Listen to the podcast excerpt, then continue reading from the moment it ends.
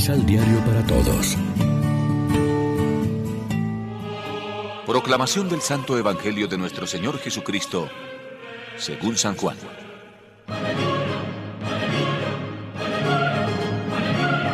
Yo he bajado del cielo y puedo hacer que todos tengan vida eterna. Yo moriré para dar esa vida a los que creen en mí.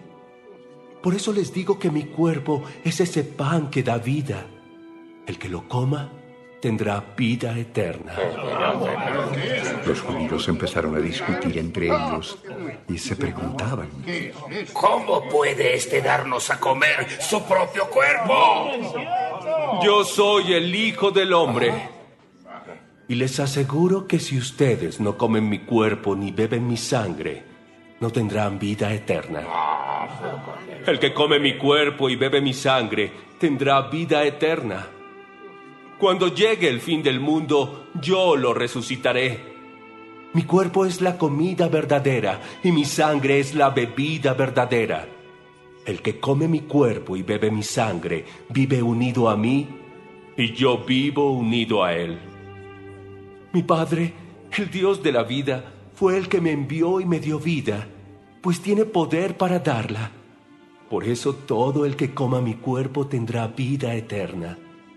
Yo soy el pan que bajó del cielo, y el que cree en mí tendrá vida eterna.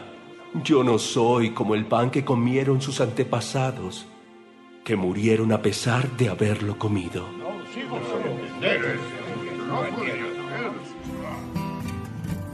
Lección Divina Amigos, ¿qué tal? Hoy es martes 2 de noviembre, la iglesia conmemora a todos los fieles difuntos y como siempre nos alimentamos con el pan de la palabra. Jesús habla a los judíos del significado de comer la carne y beber la sangre del Hijo del Hombre, es decir, del Señor resucitado.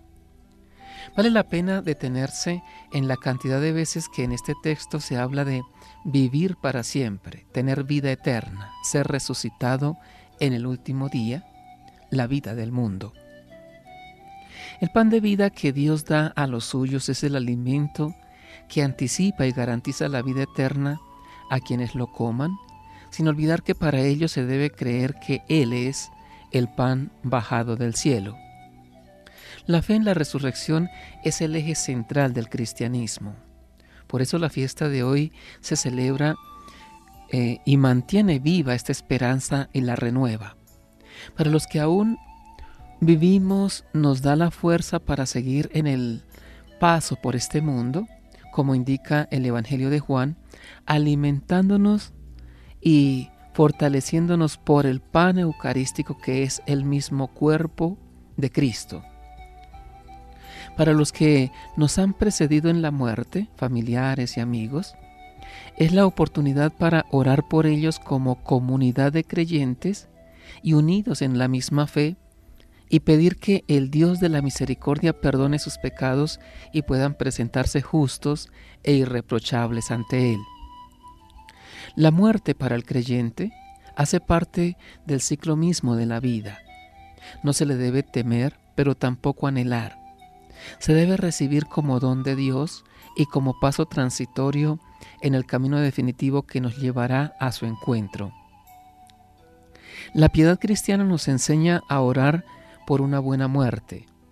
Y ante esta cultura de muerte en que vivimos, el optimismo de esta esperanza cristiana debe impregnar en nosotros una cultura de vida del Dios que está vivo y que es un Dios de vivos. ¿Por qué buscan entre los muertos al que está vivo? Busquemos entre los vivos a los que parecen estar muertos y rescatémoslos de este estado. Reflexionemos. Vivimos en la esperanza de una vida eterna liberada de la muerte. ¿Con qué frecuencia oramos por nuestros seres queridos difuntos? Oremos juntos. Padre de amor, ayúdanos a comprender el misterio de la muerte, que a través de ella participemos de la promesa de tu Hijo Jesús, el que cree en mí nunca morirá. Amén. María, Reina de los Apóstoles, ruega por nosotros.